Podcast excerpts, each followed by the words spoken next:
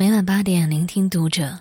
晚上好，我是微微，在郑州向你问好。今晚要和你分享的文章来自于乔巴。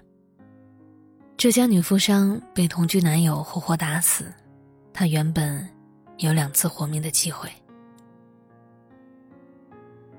低估人性，换来惨痛结局。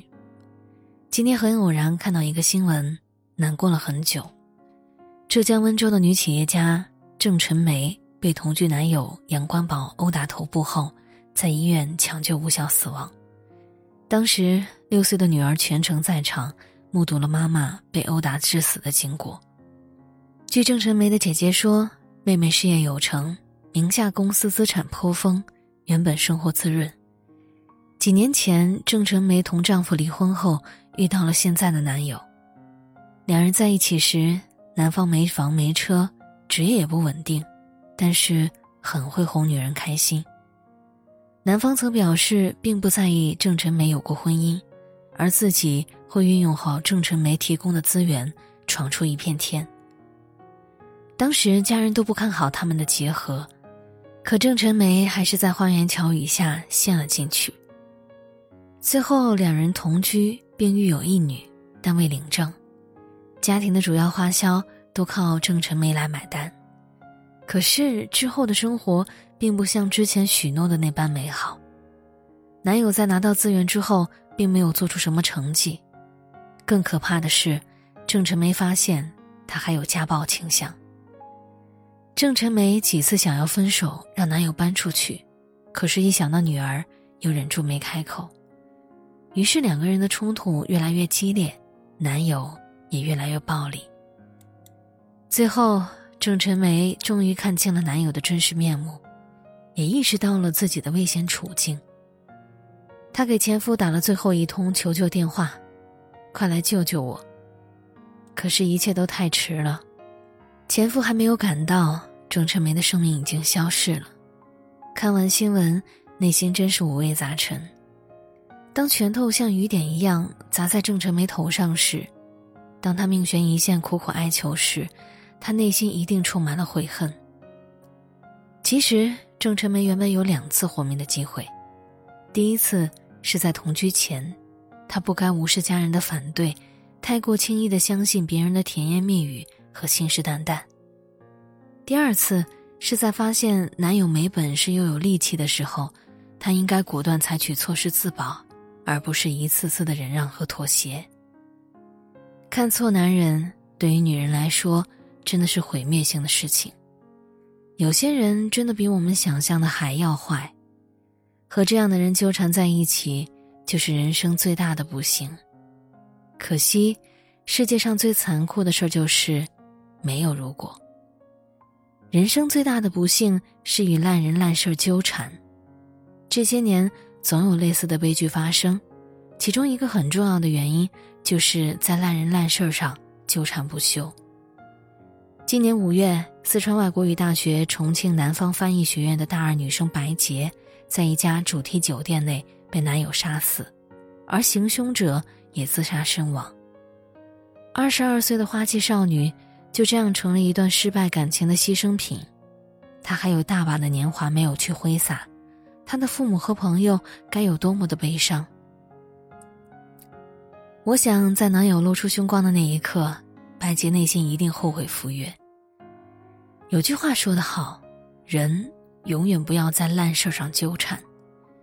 无数血淋淋的事实告诉我们，未必每个人都有善待别人的习惯，未必每个人都会懂得知恩图报、心怀善念。生活中难免遇到烂人，碰到烂事儿，他们就像狗皮膏药一样，你越认真。他们缠得越紧，对付烂人烂事儿，最好的处理办法其实就是不纠缠。无论是谁在烂人烂事上痛苦、消耗、沉沦，最终受伤的只能是自己。情绪不稳定的男人千万不能要。生活中总有这样的人，一切以自己的情绪为中心。心理学上有个词儿叫做“边缘性人格”。是指情绪和行为不稳定，并伴随着多种冲动行为特征。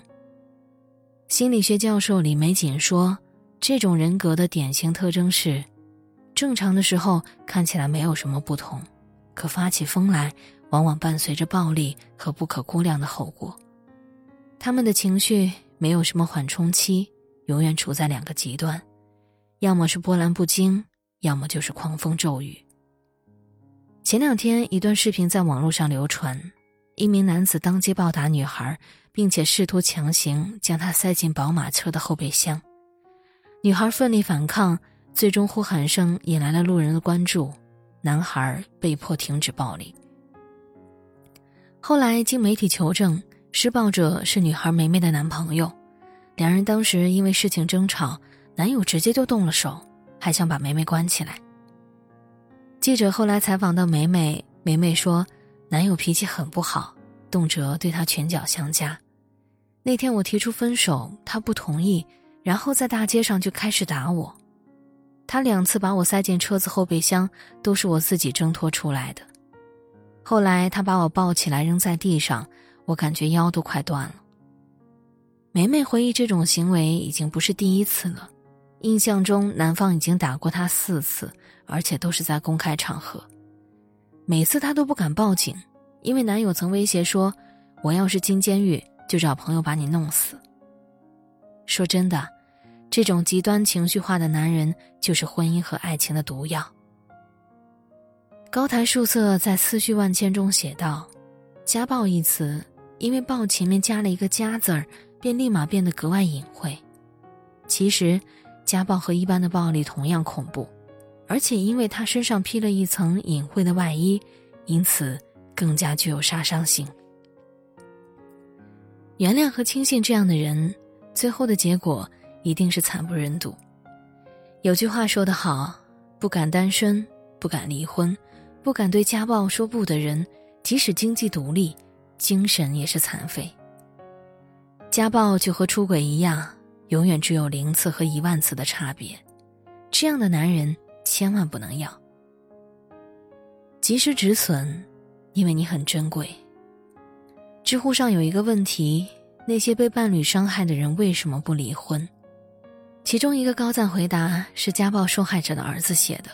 他说：“我从小就亲眼目睹着家庭暴力，爸爸早年间投资生意失败，一喝醉酒就拿妈妈撒气，一次又一次。”直到曾经温柔美丽的妈妈变得苍老而憔悴。